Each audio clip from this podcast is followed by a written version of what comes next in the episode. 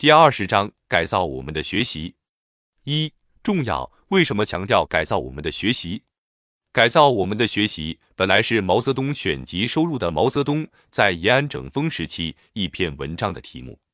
现在借用这个题目来谈改革试验区的工作。意在结合宏观经济形势分析和对试验区工作的要求，强调党的实事求是的思想路线，强调党的理论联系实际的优良作风，以使我们在改革试验区的工作中能够自觉坚持四项基本原则。指导近代中国经济发展的社会科学理论，是伴随着中国知识阶层在新文化运动中对德先生 democracy 民主和赛先生 science。科学的追求对西方社会科学的引进而产生的，因此，我们中国近一个世纪以来的思想理论体系，从一开始就有一个源于西方的科学及其背后的科学哲学如何与中国的实际和中国的传统理论相结合的问题。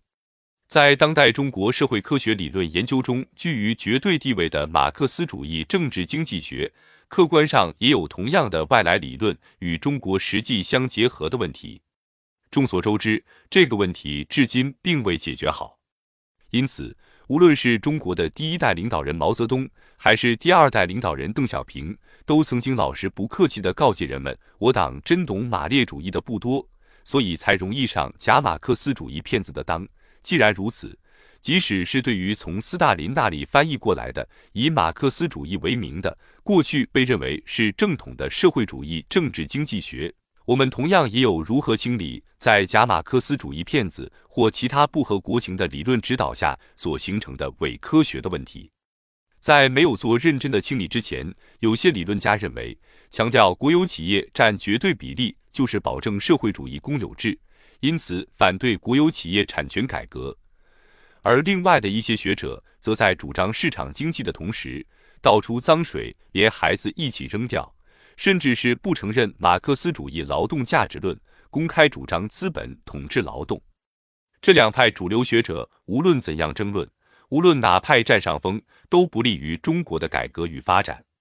因为中国至今还是一个农村人口占绝对比例的农民国家，无论什么外来思想理论，都必须合于国情。也就是要能够解释中国的农村问题，有利于农村经济的发展。理论界至今对于中国农村问题的认识还不够深刻。由于中国革命实际上是农民革命，中国的三次国内革命战争又被称为三次土地革命战争，而土地制度问题正是农村问题研究的基本内容之一。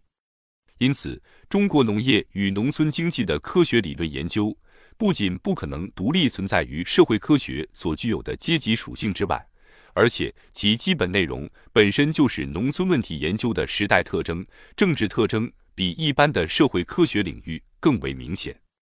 我们可以从二十世纪初以来的农村问题的主要观点讨论的情况来分析农村发展的基本脉络。孙中山早在发动旧民主主义革命之初所提出的纲领中，就以平均地权。为重要内容之一，但是不久之后，他就认识到中国农村社会的不平等其实只有大贫与小贫之分。于是，发动不起农民革命的孙中山转向联络会党起义，最终还是使旧民主主义革命沦为被军阀利用的割据战争。青年时代的毛泽东同志在二十世纪二十年代做农村调查。写出湖南农民运动考察报告，在充分肯定农村中的痞子运动的基础上，形成了中国社会各阶级分析的理论依据。从那时起，他在早期的秋收起义、建立井冈山根据地的革命历程中，尝试开展打土豪分田地来平均地权，但却扩红三十万。而苏维埃式的革命终于未果。到后来，毛泽东历经艰苦长征，几次选择目的地，才发现陕北。而其后仅以三万军力在陕北贫瘠的乡村立足，以延安山沟里也能出马克思主义的意志力，战胜了王明从莫斯科照搬的苏式马克思主义，并终成正果。究其原因，排除抗日战争这个外因，把分田地改革为减租减息。把打土豪改革为承认李鼎铭先生是个开明士绅，以及保持农村基层传统的社区精英自治，应是其中的关键。毛泽东的改造我们的学习，就是我党同王明的苏式马克思主义斗争的产物。二十世纪三十年代，几乎就在中国以农民为主体的共产党，从鲜血凝成的教训中，逐步纠正从西方的共产国际批发来的左倾错误的同一时期，中国知识界曾经有过一次较深刻的讨论。一批注意研究国情的左派学者提出亚细亚生产方式或称亚细亚形态的问题，其意在于引证马克思晚年自省对亚洲古代社会认识不足。因而不能以自己源于摩尔根和达尔文的有关论点来分析中国不同于西方五个历史发展阶段的特殊性。这本来对于中国的社会科学研究的本土化是一线希望的曙光，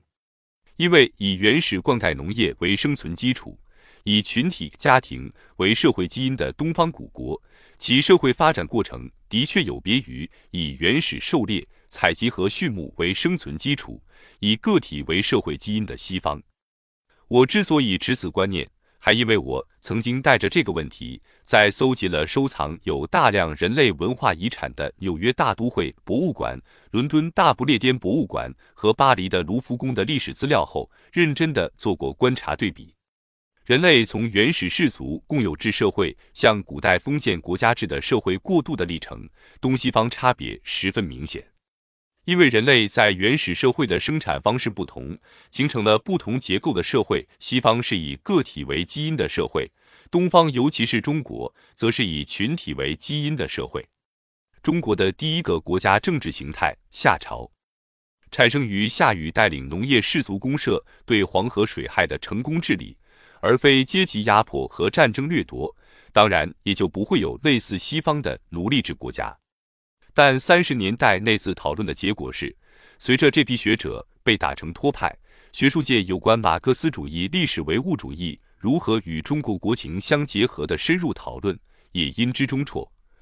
而郭沫若的奴隶制时代，由于明确了中国也与西方完全一样，存在包括奴隶制社会在内的五段论进化模式，而备受赞赏。同理，后来薛木桥在经济科学领域的崛起。当与其在农村调查中提出百分之二十的地主占有百分之七十的土地这样的重大判断，从而为大规模土改提供了理论依据有关。另一方面，自二十世纪二十年代起，就像那些力主科技救国、教育救国、实业救国的学者一样。一代又一代主张农村社会经济制度渐进改良的研究人员，始终在为推动适合中国小农村社实际的农业经济科学的发展而默默无闻地工作着。